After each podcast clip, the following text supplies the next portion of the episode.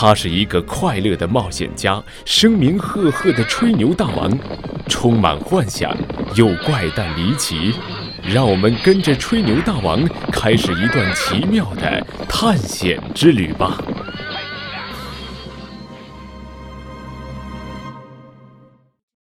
驯服海豹。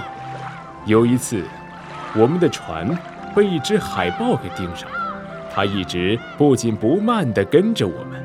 不后退，也不攻击，我们可没有他那么悠闲自在。大家总感觉有一种危险在逼近，于是不时地扔下一些吃的东西，想把它拖住。他依然很淡定，不光把吃的照单全收，还依然不紧不慢地跟着我。有时看不到他，还以为他已经游走了，再一看就会发现。他不过是潜入水里扎了个猛子而已，真是个讨厌的家伙。接下来几天，我每天都亲自拿精致美味的食物喂它吃，还轻轻地抚摸它的皮毛。它也表现得非常乖，顺从地任我摆布。我事先做好了一个龙头，一天，我觉得时机成熟了。就趁他吃食的时候跳下船，为他戴上了龙头，因为他对我已经没有了戒心，所以一点也没有反抗。哈哈，我骑上海豹，任由它驮着在海中劈波斩浪，自如穿行。为了让它更快点儿，我还不自觉地挥拳击打它。不过它很不满我的这种举动。有时会愤怒地突然潜入水底，以示抗议，那不是要我的命吗？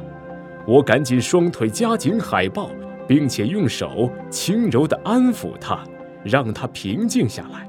经过磨合，最终我们成了朋友。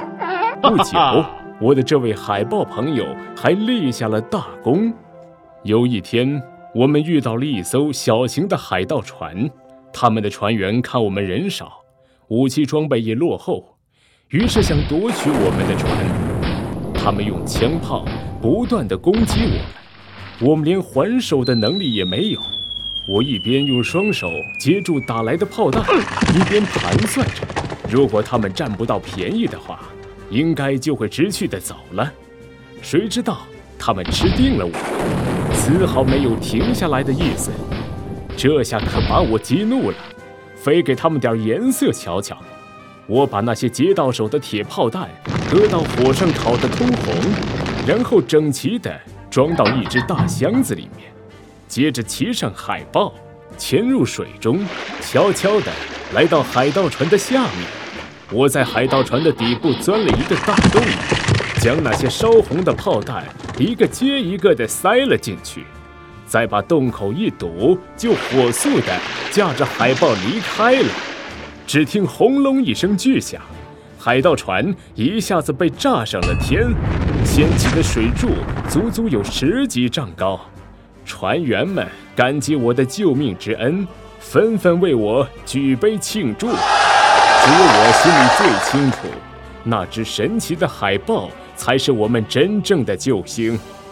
一路上。我和海豹的友谊日益加深，在我们结束航行、准备上岸的时候，它徘徊在海面上，久久不愿离去，我的心里也涌起一阵不舍。